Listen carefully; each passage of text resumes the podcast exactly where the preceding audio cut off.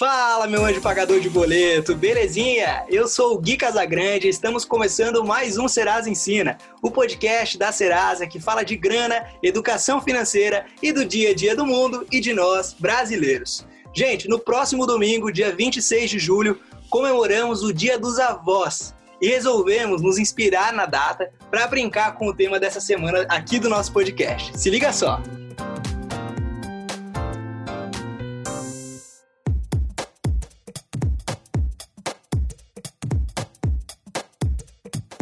Sabe aquela história de conselho de vó? Que é aquele conselho de quem sabe o que tá falando, porque tem história, tem repertório, tem vivência.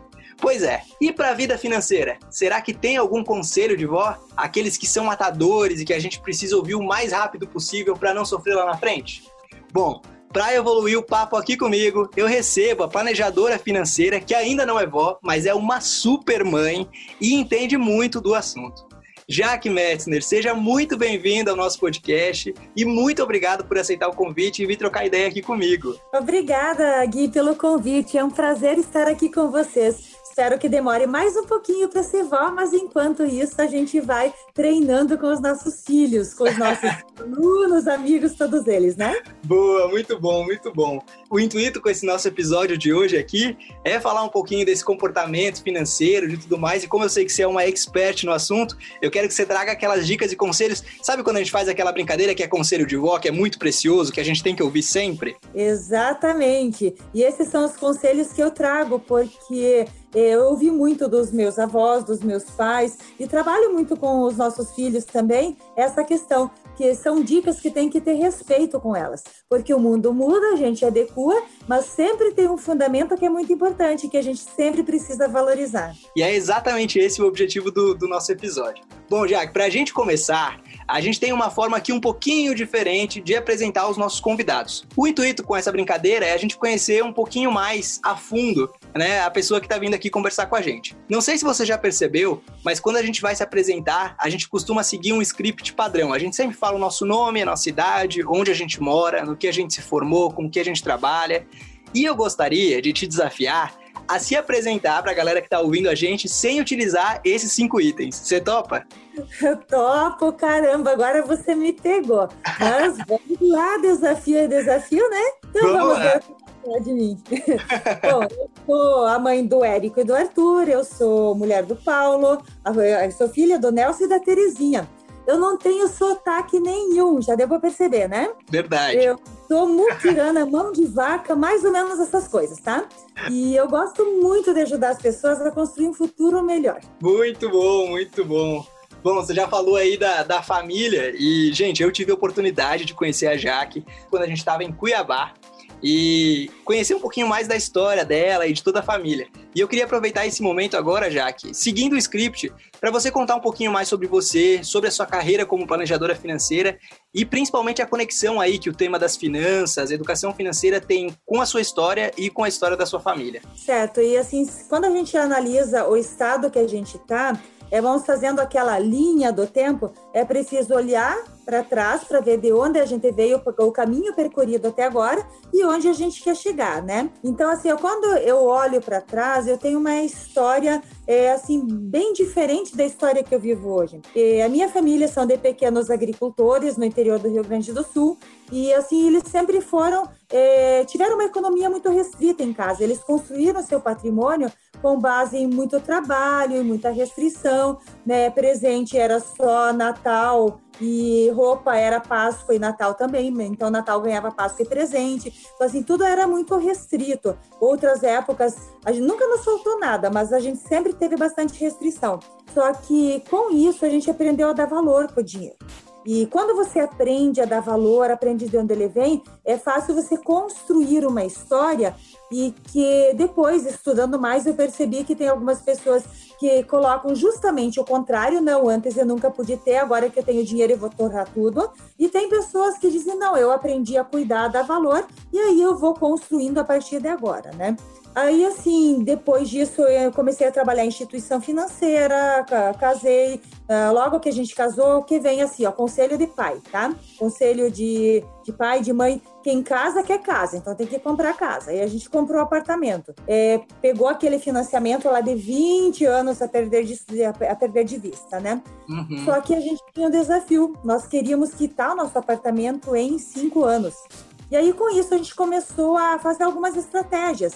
Né? Por exemplo, a gente não gastava mais nada fora do básico. É, em vez de jantar fora, fazia piquenique no parque, saía andar de bicicleta. Então a gente fazia programas para quê? Para se divertir, mas sem gastar. Isso foi bacana porque dentro de um período de um pouquinho menos do que três anos, a gente conseguiu quitar o apartamento, Gui. Olha assim, só. Gente, e quitou não só com as economias, mas pensando também assim, ó, eu posso ter renda extra, eu tenho uma aula que eu possa dar, eu posso ter alguma outra coisa que eu possa fazer dinheiro. E aqui então estava bem forte dois pilares é, o gerar dinheiro, não só no trabalho principal, mas o que a gente podia fazer de atividade extra. Então, a gente trabalhava pra caramba e trabalhava, trabalha também agora, né? Mas sempre valorizando esse lado família, né? E por outro lado, também cuidando do dinheiro para não gastar à toa, porque não adianta você fazer dinheiro e gastar tudo, né? Então tem que fazer dinheiro e fazer sobrar dinheiro. E aí com isso, então, nos nossos três anos aí depois que financiou, a gente conseguiu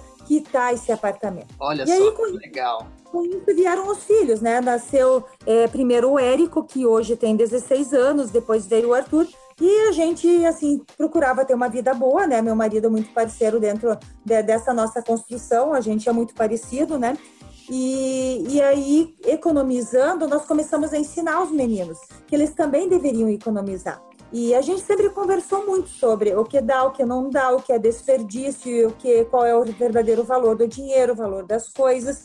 Quando você vai comprar uma coisa, será que aquilo vale, se não vale? E a gente começou a trabalhar nisso. Chegou um ponto que nós percebemos assim, ó, a gente fazia dinheiro e a gente conseguiu construir uma carreira bem bacana, né, investindo em, eh, na gança dos ovos de ouro, investindo em produtividade, em curso, em formação, para que conseguisse construir uma carreira bacana e também cuidava bastante do dinheiro e guardava uma parte. Mas daí nós percebemos que tem várias formas da gente multiplicar esse dinheiro. E o que é esse multiplicar? É fazer investimentos fora daqueles tradicionais. É analisar os riscos de cada negócio, mas colocar esse dinheiro para vender. Foi aí que a gente começou a trabalhar com renda variável, nós começamos a olhar oportunidades de imóveis, a gente quebrou a cara algumas vezes, Gui, posso confessar isso, tá? Então, assim, a gente comprou alguns investimentos que não deram o resultado que a gente esperava. Por exemplo, compramos um terreno em 2014 que logo depois entrou a crise e a gente não conseguiu vender. Então, uhum. assim, ele tem valor, mas não tem liquidez.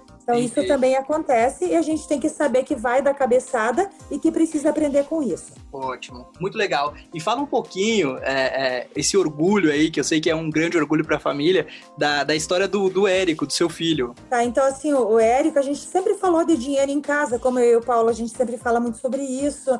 E aí, criança tem que estar junto com pai e mãe, tem que ouvir o que pai e mãe fala, né? Porque eles precisam aprender. E, assim, ó, o Érico, ele era uma criança como qualquer outra que gosta gosta de gastar, né? Então uhum. gosta de comprar coisas, gosta de comprar o seu sorvetinho, o seu lanchinho. É, quando vai no shopping, alguma loja, também gostava de comprar as coisas. E assim, ele sempre ficava pedindo as coisas. Mas é, é chato quando criança fica pedindo dinheiro toda hora, né? E aí a gente disse, não, então é o seguinte, em vez de ficar dando dinheiro para ele, vamos estipular um valor por semana e vamos começar a dar esse valor para ele. E aí, assim, a gente fez. A primeira semana, é claro que ele gastou tudo, não sobrou é nada, Gui. Então, assim, ele gastou tudo. Aí, na outra semana, a gente resolveu ir no parque. Nós sempre gostamos de fazer piquenique, de fazer caminhada. E aí, a gente foi lá. E aí, ele não gastou. E ele viu que era bom ter dinheiro. E assim, a gente sempre ia dando pequenas liberdades para ele. É claro que com orientação, porque criança não aprende sozinho.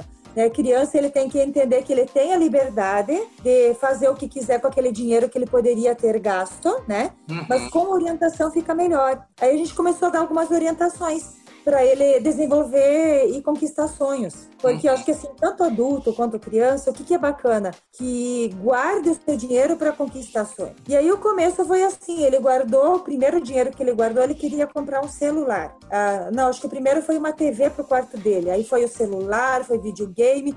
E ele foi conquistando um sonho por ano. E a história dele era bacana. E aí eu incentivei ele. Disse, filho, quer escrever um livro sobre isso? E aí ele escreveu como conquistar o seu próprio dinheiro, contando essa ciência das escolhas como você abre mão de coisas menos importantes para você conquistar coisas mais importantes. E de lá para cá ele começou a aperfeiçoar, daí ele criou os potes, que é o pote do agora para gastar, o pote dos sonhos para comprar coisas de consumo e o pote do futuro, que é o pote dos investimentos. Uhum. Porque o Érico, ah, o Érico quer estudar fora, o Érico quer ser milionário, ele quer um monte de coisa, né? Só Sim. que esse monte de coisa vem junto com o planejamento e com o dinheiro. Que legal, que bacana. E ele já conseguiu publicar livro até fora, né? Já foi apresentar fora. Tem toda uma carreira aí.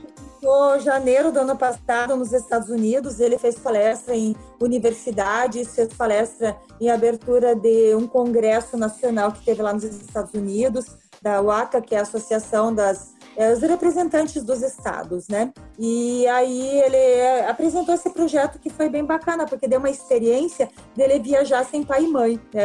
Você, Guilherme, com tão pouca idade, já conhece o Brasil inteiro, né? Sim. E, e, assim, como é bacana quando, quando alguém tem a oportunidade de viajar sem pai e mãe, tu não acha? É verdade, é uma experiência incrível, muda a nossa forma de enxergar o mundo. Verdade. E o Érico também, ele voltou aprendendo muitas coisas, né? aprendendo a valorizar as conquistas dele as conquistas dos outros e principalmente o quanto de mundo ele tem para conquistar. Isso é legal porque é incentivo, né? Com isso ele tem incentivo para continuar buscando sempre mais. Sim, é, gente, muito bom mesmo. Para quem não conhece, depois aqui na descrição do episódio eu vou deixar as redes sociais da Jaque, as redes sociais do Érico também. O Érico é um jovem super engajado com a realidade de educação financeira no nosso país hoje. Eu tive a oportunidade de conhecer ele, de encontrar ele, de ver o livro, o jogo. Ele realmente é uma, uma mente brilhante quando o assunto é educação financeira, então vale a pena dar uma olhada aí. Mas, Jaque, vamos seguir o nosso papo aqui. É, antes de a gente ir para as dicas matadoras de fato, eu queria ouvir muito a sua experiência como educadora e planejadora financeira. Onde você percebe hoje o maior erro das pessoas com o próprio dinheiro? É, em finanças, eu já fiz vários testes. Eu sempre digo assim que tudo que eu conheço, que eu estudo, eu gosto de colocar em prática para ver o que funciona e o que não funciona. E é claro que não tem uma receita de bolo pronta, né? Sempre vai ter algo que funciona melhor para um perfil, para outro perfil. Mas assim, tem algumas coisas que elas são básicas, né?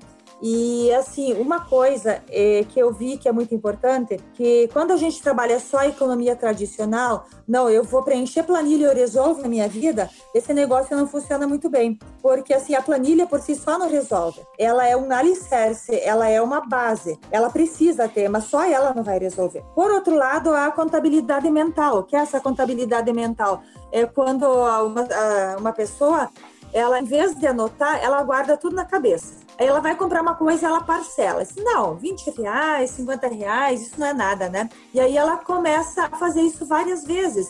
Quando vê, ela já está com metade da renda dela só em parcelinha. Então, uhum. Então, essa contabilidade mental, cuidar de cabeça quanto que está gastando, ele não funciona. Por outro lado, dizer que só a planilha vai resolver a sua vida também não funciona. É, mas o que funciona de verdade é esse equilíbrio entre uma economia de comportamento e uma economia tradicional de ferramenta. A gente usar a ferramenta sabendo que vai ter que domar o próprio comportamento. É assim, é proteger o dinheiro da gente mesmo, né? É saber que, esse, que a gente vai sim é, ter que ter disciplina para controlar, mas vai ter que domar os seus impulsos. Isso é bastante bacana. Uma Legal. outra questão, outro erro que as pessoas comentam é com relação ao efeito manada. Sabe, é, manada, Maria vai com as outras, meus uhum. amigos estão como eu quero. Então, assim, esse é um negócio que é um pouquinho perigoso, porque às vezes a gente abre mão dos nossos sonhos porque quer acompanhar a turma. E aí, para acompanhar a turma, a gente acaba assumindo despesas que não fazem tanto sentido assim. E um, um outro grande erro é pensar demais no presente e não se planejar. Então, assim, as pessoas dizem: ah, mas eh, eu preciso viver bem porque eu sou jovem agora, daí depois que eu tiver velho, não quero mais, né? Então, eu preciso viver bem hoje. Mas, assim, uma coisa que a gente deixou muito claro na educação do Érico, que nós demoramos um pouquinho mais para aprender isso, né? Mas dos, as crianças a gente já conseguiu trazer isso desde que eles eram muito jovens que o grande sucesso da educação financeira é ter o equilíbrio. É, não é ser o tio Patinhas para guardar dinheiro por guardar. E também não é ser o bom vivão que tudo valeu hoje e amanhã não tem sentido, né? Uhum. Então é saber que tem esse meio termo O que é esse meio termo? Esse meio termo é você separar o teu dinheiro, é deixar uma parte para aproveitar a vida e deixar uma parte para você viver, para você pensar no futuro, para você se planejar. E nesse planejamento você consegue fazer tudo, consegue é, fazer o que você quer da vida agora. Ah, mas eu não tenho dinheiro para fazer tudo o que eu quero, tá? Mas o que você consegue com o orçamento que você tem? Não, mas eu precisava de colocar mais uns 200 reais nessa continha aqui para viver bem hoje, para viajar, para fazer alguma coisa coisa. Ok, o que você precisa fazer então de renda extra?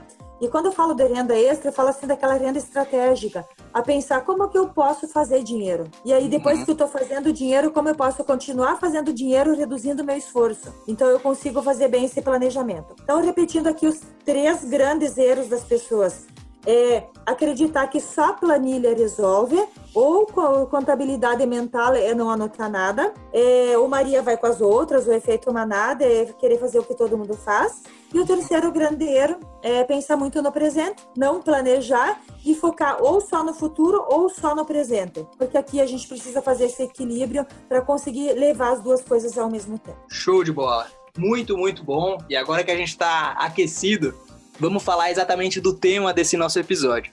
Bom, já que eu te convidei aqui para justamente ajudar a galera com aquelas dicas de mudanças que precisam ser feitas o mais rápido possível. E aí a gente vai relacionar isso com aqueles famosos conselhos de vó, que a gente sabe que são aqueles conselhos super do bem e também super necessários. Inclusive, gente, aproveitando a deixa aqui, tem conteúdo falando sobre esse tema lá no nosso canal do YouTube e também no portal do Serasa Ensina. Vale a pena, depois de acabar esse, esse episódio do podcast aqui, procurar nas outras plataformas, porque o conteúdo realmente está muito legal. Mas vamos lá. Eu sei que você preparou aí conselhos super especiais e, inclusive, relacionou isso com ditados populares, que também aí são muito utilizados pelos avós, né? Isso, os avós nos trazem essa sabedoria popular e ela precisa ser orientada sempre para que a gente coloque em dia, coloque no nosso dia a dia, né?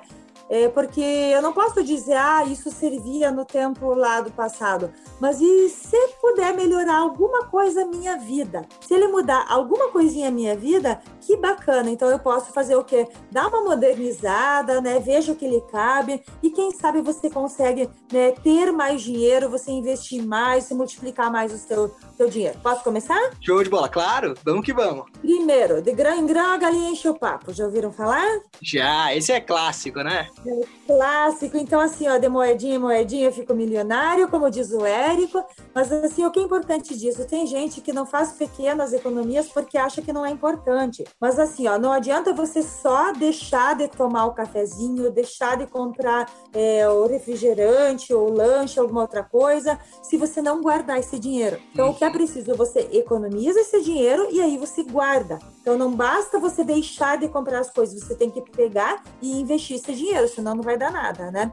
Então, assim, pequenas economias na casa, desde programar melhor uma compra, não comprar excesso, cuidar com vencimento de produto, com energia elétrica, com água. Já pensou se você conseguir reduzir 50 reais em tudo isso que eu falei, em cada um desses 50, eh, desses vários itens que eu falei? Caramba, é muita então, coisa. Se você conseguir guardar um pouquinho em cada um deles, quando vê, você já vai ter um dinheiro aí. Então, de uhum. grão em grão, conseguiu juntar um montão. Boa. Vamos pro próximo. Dinheiro chama dinheiro. Então, às vezes, às vezes a gente chama isso querendo falar das pessoas ricas. Ah, mas ele tem sucesso porque ele é rico. Então, dinheiro chama dinheiro. Mas se a gente pensar que no pouquinho também dá para multiplicar e pensar que dinheiro é exponencial, como assim exponencial? Vamos pensar em alguma coisa de empreendedorismo. É, até um tempo atrás ficou muito famoso o cara que vendia a água na praia do Rio de Janeiro e com um pouquinho multiplicou e ficou famoso no mundo inteiro. Uhum. Então vamos pensar, eu tenho 10 reais. Eu tenho 10 reais, eu vou lá, vou comprar água, vou vender pelo dobro, já tenho 20. Aí eu pego os 20 e, e, vendo, eu não vou ter mais 10 reais de lucro. Aí o meu lucro já vai ser mais 20, ele vai virar 40 dos 40 vira 80, do 80 em 160 e assim vai indo. Então, quando eu falo que dinheiro chama dinheiro, é que às vezes as pessoas, quando elas vão empreender, elas pegam alguma coisa para produzir e vender, ou compram algo para revender, elas gastam o lucro. Aí não adianta, né? Então você tem que pegar esse lucro e reinvestir. Esse reinvestimento é que vai fazer você crescer, né? Tem que mudar esse modelo mental. Dinheiro chama dinheiro não é para rico, é para pobre, é para classe média, é para rico, independente do lugar onde você esteja, você vai conseguir multiplicar se você não consumir o lucro que você tem, mas você colocar ele para render novamente. Boa, muito bom. Vamos pro próximo, o terceiro é polêmico, é polêmico. Dinheiro na mão é vendaval, deu até rima de música, né? É. Então ele pode ser vendaval ou pode não ser, depende de como você cuida ele. Então assim, as pessoas que não cuidam dinheiro e que assim, quando recebem algum dinheiro ou até cuida do normal, mas quando recebem um dinheiro extra, eh, acaba gastando. Vamos pensar, se você recebesse hoje mil reais, o que você faria? Uhum. Essa é a pergunta de ouro. É, tem gente que diz, ah, eu vou investir. E outros falam, não, eu vou gastar, eu vou comprar tudo aquilo que, que eu não preciso controlar. Então, esse pensamento, esse modelo mental pode fazer com que você tenha prosperidade ou não. Então, se você cuida do teu dinheiro, você cuida de todo o dinheiro ou só daquele normal? Então, dinheiro na mão, você pode multiplicar ele, é um talento que você tem na mão que você desenvolve, ou você pode simplesmente gastar. Então, cuida do dinheiro que chega até você com o mesmo carinho que você cuida das pessoas que você ama. Porque assim, o dinheiro é o meio para você ter uma vida boa. Ele não é o objetivo principal. Mas se você cuidar dele como recurso, então você vai poder sim multiplicar ele e ter uma vida melhor do que você tinha antes. Boa. Vamos pro quarto. Dinheiro não aceita desaforo. Nossa, eita, como eu ia falar isso? Eita, esse eu ouço muito também. É, meus avós falavam muito isso, né? Então, assim, eu sou é, neta de descendentes de italianos, lituanos, austríacos e italianos. Nossa, é uma mistura, é uma misturança, né? Uhum. E assim, todos eles traziam esse conceito incrível, né? E assim, dinheiro tem que cuidar, ele não aceita desaforo, né? Então, assim, a gente tem que levar dinheiro a sério. Não dá para brincar com dinheiro, não é ah, porque hoje eu tenho na mão, porque hoje saiu o meu salário, minha renda, então eu posso gastar tudo em balada, posso comprar um monte de coisa e amanhã não tenho mais. E às vezes a gente pensa que é só jovem que faz isso, não. Tem pessoas de todas as idades que não cuidam do seu dinheiro. Mas uhum. como o dinheiro não aceita desaforo, você tem que cuidar de cada um deles né, e levar ele a sério e destinar ele para aquilo que precisa, porque senão daqui a pouco você vai estar tá cheio de dívidas, né? Então, se você não cuidar do seu dinheiro, quando vê você, além de não ter ele, vai ter um monte de dívida. Boa. Ponto 5. Deus ajuda quem cedo madruga. Pois é, e tem gente que acha que isso tem a ver com o horário não só com horário, mas deixar um horário, assim, um tempo livre para que você possa pensar. É, até tem alguns livros, O Milagre da Manhã, tem outros que falam que eles digam assim categoricamente, literalmente, que tem que levantar mais cedo para você fazer dinheiro. Mas tem pessoas que são matutinas, tem outras que não são. Então a gente tem que respeitar o biotipo de cada um. Mas o que esse adágio popular, o que esse conselho de vó tem a ver aqui? Que se você ficar dormindo o dia inteiro, seja no sentido literal, seja perdendo tempo só com redes sociais, sem ver coisas que agregam, o tempo passa. Então você tem que não só o acordar cedo, mas levar o seu tempo a sério, né? Qual é a sua disposição para você planejar a sua carreira, para você cuidar dos seus gastos, para você pensar em novas formas de multiplicar o seu dinheiro? Então, tire um tempo dentro do seu dia Pode ser no começo da manhã, por exemplo, eu sou matutina, eu acordo 5 horas todos os dias, porque o primeiro horário é meu horário nobre, é o horário que eu gosto de pensar em coisa diferente, tá? O que uhum. eu vou botar para produzir para fazer dinheiro. Boa, muito bom, muito bom. É outra dica importante aí, né? Escolher um horário nobre do seu dia para você pensar de maneira positiva como que você pode multiplicar seus ganhos, seja através de renda extra, seja aprendendo algo novo, através de um curso, é, lendo um livro, né? Acho que esse é um ponto muito importante também, saber aproveitar o seu tempo. É, número 6, e esse, gente, esse número 6 é, nossa, é uma realidade muito, muito, muito grande. Não ponha a carroça na frente dos bois.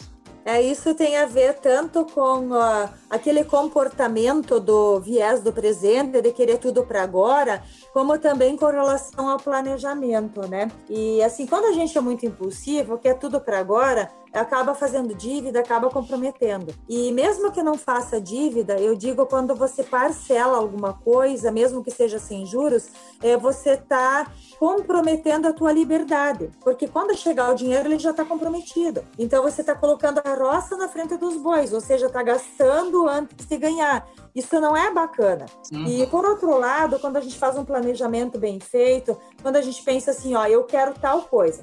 Vamos pensar numa. Vamos fazer uma viagem na metade do ano que vem. Aí eu quero ir para um lugar bem bacana, eu vou começar a planejar, vou começar a estudar custos, vou começar é, a ver como eu vou fazer isso e também a guardar dinheiro para que isso aconteça. Aí sim eu vou fazer um passeio que é bacana, que ele não vai me dar tanta dor de cabeça, porque eu já tenho ele pago quando eu vou fazer é diferente de dizer, ah, não, agora terminou a pandemia, amanhã eu vou viajar, então eu vou, não tenho dinheiro, vou parcelar, vou fazer um empréstimo para isso, sem saber como eu vou pagar isso depois. Então, quando a gente planeja, o sonho ele é muito mais consistente. E tem uma outra coisa aqui bem interessante, que é com relação à, à nossa própria forma de pensar, ao nosso modelo mental, vamos dizer assim, uh, com relação à expectativa. Imagina que você quer muito uma coisa, você vai lá e compra. Aí você curtiu aquilo um pouquinho e daqui a pouco você nem dá bola mais.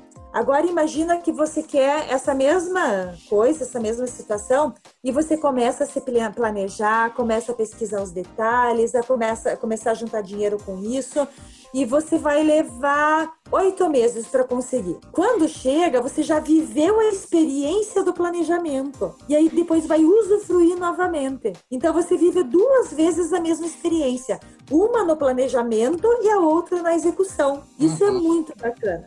Muito bom, muito bom mesmo, muito importante. Vamos pro número 7. Quem não tem cão, caça com gato. É, isso é legal, né? Porque às vezes a gente pensa assim, tá, mas é, é, a minha família não tem condições, eu não estudei, eu não tenho condições de ter uma boa formação, e agora o que eu faço? Bom, se você não tem um cão caçador, que é de lá que vem esse adágio, né? Os nossos avós talvez caçassem com cães, né? Sim. Dá para caçar com gato?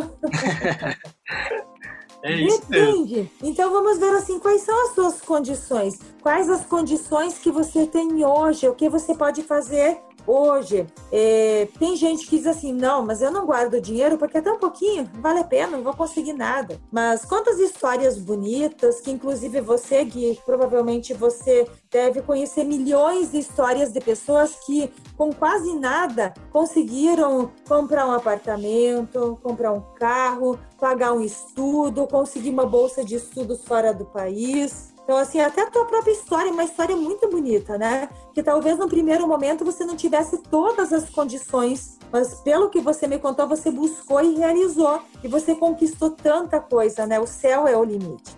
É verdade, Jaque. Acho que esse é um, um, ponto muito importante, né? A gente saber lutar com as armas que estão disponíveis para a gente no momento que a gente tem que ir para a luta. É, muitas vezes a gente não tem tempo para ter a melhor arma, mas a, a guerra vai começar, então a gente tem que ir. É, e, e, nesse ponto, né, esse, esse, esse ditado de quem não tem cão caça com gato faz total sentido também na vida financeira, porque olha, ah, o meu objetivo era poder fazer uma faculdade, mas ainda não consigo. Ótimo, você ainda não consegue fazer uma faculdade. Mas o que, que você consegue fazer hoje que vai impactar na sua vida e que vai fazer com que você prospere? Né? Então é muito não olhar para o problema e sim tentar encontrar uma solução é, a partir desse contexto que você está inserido. Isso é muito importante e, e, sem dúvida, a gente dentro da Serasa é, tem a oportunidade de encontrar histórias muito bonitas de pessoas que não tinham o cão, caçaram com o gato e hoje tem histórias muito bonitas para contar. É muito, muito, muito legal. Vamos falar agora de um, de um assunto é, que está um pouquinho mais relacionado ao coração.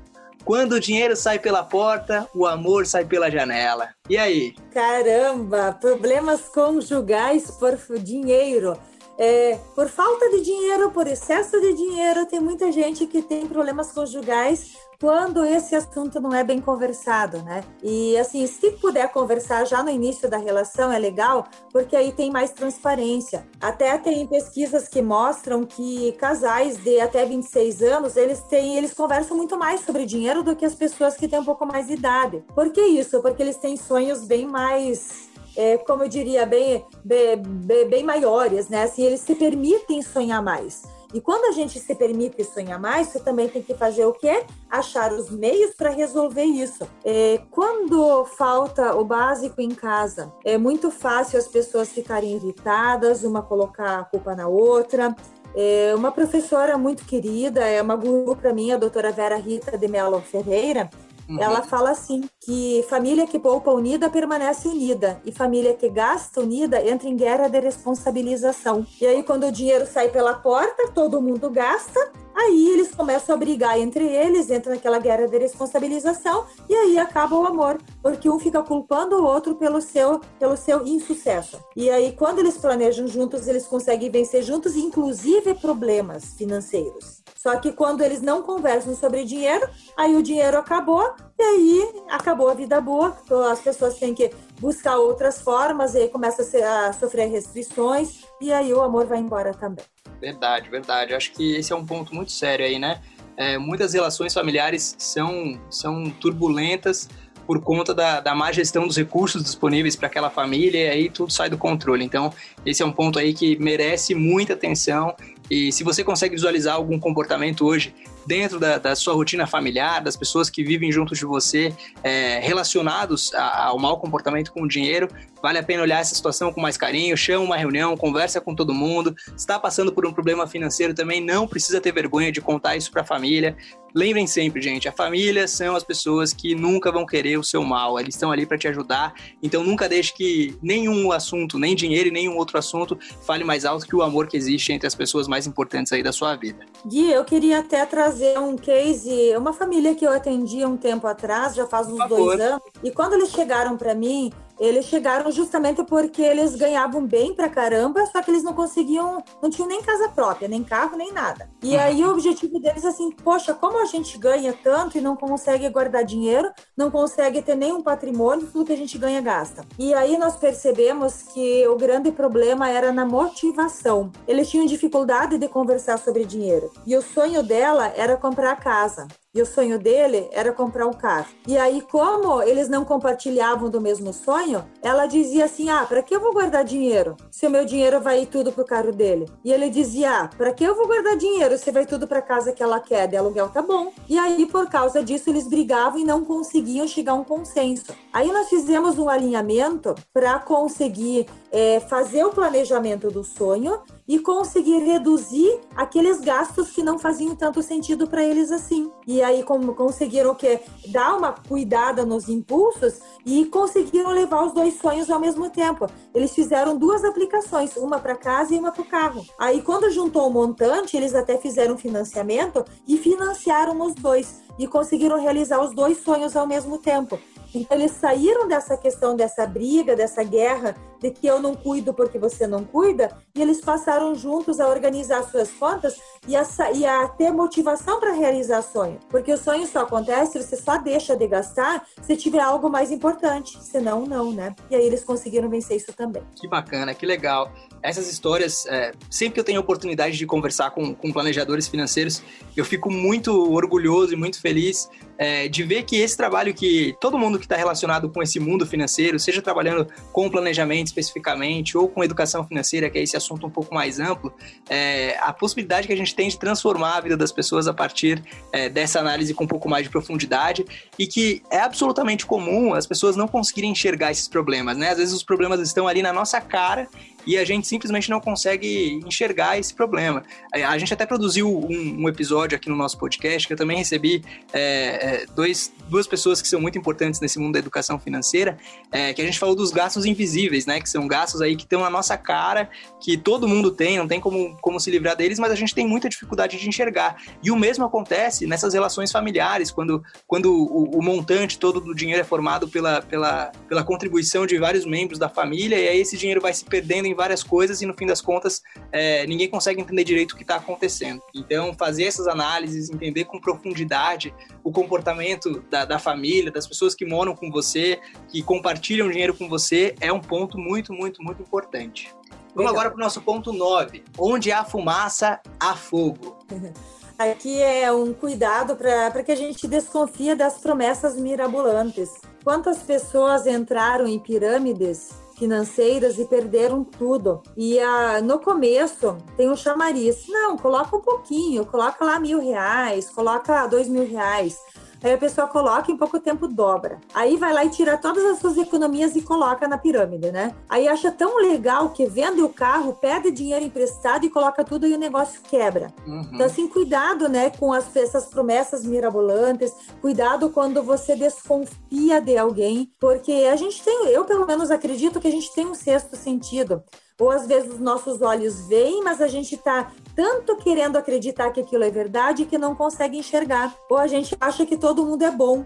Mas cuidado, se você teve algum pressentimento e diga assim: ah, não, mas isso aí não existe. Pesquisa mais a fundo, porque às vezes é pelo grau de conhecimento que você tem, é, o teu cérebro está querendo te avisar de alguma coisa que não vai bem e só você não está querendo acreditar. Então, se tem fumaça, tem fogo, então, assim, é, não quer dizer que todo lugar vai ter, não quer dizer que toda situação é, ela vai ser, digamos assim, uma cilada. Mas é muito importante que a gente, quando desconfiar, vá a fundo para saber se aquilo realmente é uma oportunidade de verdade ou se é algo que vai não ser bom para você, para tua família, para o teu dinheiro porque assim, não é só dinheiro. Você tem que fazer os investimentos, tem que cuidar para multiplicar o seu dinheiro de forma que seja ético e seja de acordo com os seus valores. Tem coisa que você vai topar fazer e tem coisa que você vai dizer, não, isso aqui bate com os meus valores. Né? Por exemplo, quando eu vou comprar ações, é, quando eu vejo que tem empresas que chocam com os valores que eu tenho sobre qualidade de vida, sobre algumas questões, eu não invisto nelas, porque não está de acordo com o que eu quero para mim e para minha família. Então, quando você desconfiar de alguma coisa, vá a fundo, vai ver o que tem lá, porque aí se você resolver entrar, você vai muito mais seguro. Boa. Vamos pro nosso décimo ponto. Quem nasceu para tostão nunca chega a milhão. E aí? Gente, isso aqui não tem nada a ver com preconceito. Então a gente tem que separar as coisas. Às vezes a gente acha que assim, ah, não, eu nasci pobre, pobre e vou morrer pobre. Não tem nada a ver com isso. Mas tem a ver com o quê? Com modelo mental, com forma de pensar. E essa forma de pensar a gente pode mudar. Então, assim, esse é um conselho que eu digo assim, ó. É, o conselho que vem de voz, assim, tá, não, você nasceu dessa forma, você vai ser sempre assim. Síndrome de Gabriela, eu nasci assim, você sempre assim? Não, não precisa ser dessa forma. Aqui eu vou contestar esse conselho. Porque se eu nasci pobre, digamos assim, e eu venho de uma família muito humilde, eu consegui com conhecimento e prática conhecendo e colocando em prática, conhecendo e colocando em prática, eu consegui construir uma vida diferente daquela que eu tinha quando é, eu era criança, né, é, da, da história que eu venho lá detrás, né? Então, assim, é importante que a gente avalie tudo isso. E uma outra questão é com relação ao teu pensamento. Você tem pensamentos de consumir ou de investir? Boa. E tudo que chega até você, todo o dinheiro que chega até você, você pensa em consumir, você nunca vai conseguir multiplicar o seu dinheiro. Boa. E aqui eu trago um pensamento muito de classe média, assim, o que pelo menos o que eu aprendi, que com a minha renda eu deveria comprar uma casa e comprar um carro e se sobrasse aplicasse. Depois a gente viu que tem um jeito diferente, tem um jeito mais eficaz. Sim. Ou seja, tudo aquilo que você ganha você bota para produzir e com o lucro desse dinheiro você compra as coisas que você quer. Acho que isso é muito uma, uma, um comportamento, né? uma característica comportamental do brasileiro que a gente sonha com a casa própria, sonha com um carro próprio e tá tudo bem sonhar, né? É, todo mundo tem a liberdade para poder sonhar e querer conquistar o que quiser. Mas tem vários estudos aí que apontam que nem sempre ter a casa própria, ter o carro próprio é o melhor negócio. Então essa é uma dica muito importante que, que realmente merece atenção, né, Jaque? É, se eu pudesse voltar 24 anos atrás, quando nós casamos, que esse mês a gente faz 24 anos de casados, eu ia mudar um pouquinho meu sonho. Em vez de sonhar com apartamento, eu ia querer ter um milhão em cinco anos. Olha só, é isso aí. Porque daí com o lucro do milhão eu teria bem mais condições do que eu tenho hoje, né? Por Sim. isso eu disse assim, eu testei muita coisa que, que deu certo, até deu, mas poderia ser diferente. Sim, boa, muito bom. Vamos para o nosso último item da lista, então. E eu gosto muito desse. Não deixe para amanhã aquilo que você pode fazer hoje. Isso, então isso aqui tem a ver com a procrastinação, com empurrar com a barriga. Todas aquelas coisas que a gente pode já fazer hoje, já colocar para rodar hoje, o que? Porque isso é importante, porque já vão trazendo resultados. É, imagine se você agora está ouvindo o podcast, tem várias coisas que você anotou, teve algum insight, algum conselho de vó que você lembrou e que pode colocar em prática. E você pode colocar em prática agora, ou você pode deixar para colocar em prática semana que vem. Será que você vai lembrar? Hum. Então, assim, tudo aquilo que você puder colocar imediatamente em prática, faça. Teve alguma ideia de fazer mais dinheiro, de criar um produto digital, de fazer alguma coisa para vender, de fazer uma forma diferente de entregar o que você entrega hoje? Não deixe para amanhã. É, eu tenho um caderninho do conhecimento, que eu gosto sempre de ter um caderninho perto. Toda ideia maluca que eu tenho, eu anoto. Por quê? Porque essa ideia pode se perder se eu não anotar. Verdade. E se na hora eu não consigo aplicar, se eu conseguir aplicar, eu já vou lá e faço. Se eu não puder aplicar, ela já está pelo menos anotada. E aí, com isso, eu consigo colocá-la em prática e consigo sim é, multiplicar as minhas ideias, depois ver o que serve e o que não serve. Ou seja, quanto antes fizer, melhor. Boa, muito legal. Bom, eu adorei é, esses ditados, essa relação que a gente fez aí com as dicas de vó. Acho que o conteúdo ficou muito legal e, e são dicas muito importantes mesmo é, que, que devem refletir aí no seu comportamento financeiro. Então, para para analisar cada item, ver o que você está fazendo aí que pode ser mudado em busca de você conseguir chegar nos seus objetivos aí de uma maneira mais rápida. Bom, Jack, para fechar o nosso papo, a gente está chegando já na reta final do nosso papo, infelizmente, porque eu estou adorando. É, mas a gente tem uma pergunta fixa aqui no nosso podcast e eu queria fazer essa pergunta para você. Qual o significado da palavra dinheiro para Jaque? Legal, antes de dar minha mensagem final, então quero te agradecer pela oportunidade de estar aqui conversando com você. Eu acho você incrível e a mensagem que você leva é mais incrível ainda, né? Porque ela está mudando a vida de muitas pessoas. Ah, obrigada. O que é dinheiro para mim? Dinheiro é o meio para que eu tenha mais liberdade. É o meio para eu usufruir a vida. Então, dinheiro não é para só acumular, não é só para gastar, então, para que o que é dinheiro? Para mim, dinheiro é equilíbrio, é o meio para ter liberdade. Boa, muito bom, muito legal mesmo.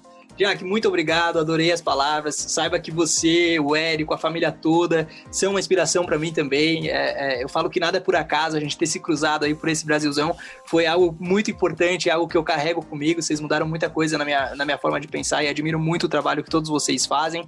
É, e eu queria agora te dar espaço para as pessoas que quiserem conversar com você, encontrar você, conhecer um pouco mais do seu trabalho, onde que elas podem te encontrar? Bom, eu estou nas redes sociais, no Instagram como Jaque Metzner e o LinkedIn e o Facebook Eliane Jaqueline Metzner e tem o finançasnaprática.com, porque lá vai ter, se achou difícil meu sobrenome, se não conseguiu gravar ele, finançasnaprática.com, lá você encontra o número do meu WhatsApp, o meu e-mail, porque o que eu mais gosto, Gui, é conversar com as pessoas. O que eu mais gosto é de poder trocar ideias, porque, como disse o padre Theodor Amstad, o fundador do cooperativismo no Brasil, uhum. ele falou assim: se duas pessoas vêm, uma com um pão, outra com um pão, e elas se encontram e elas trocam, cada uma sai com um pão.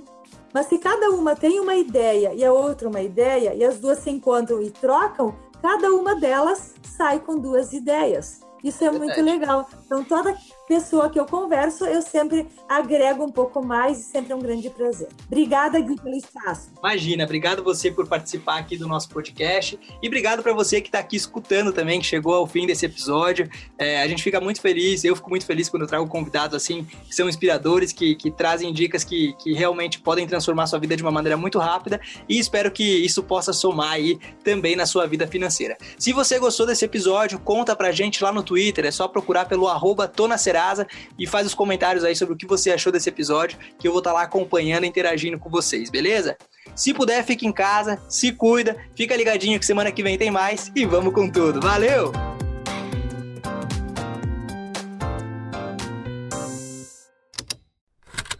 Esse programa foi produzido pela Estalo Podcasts.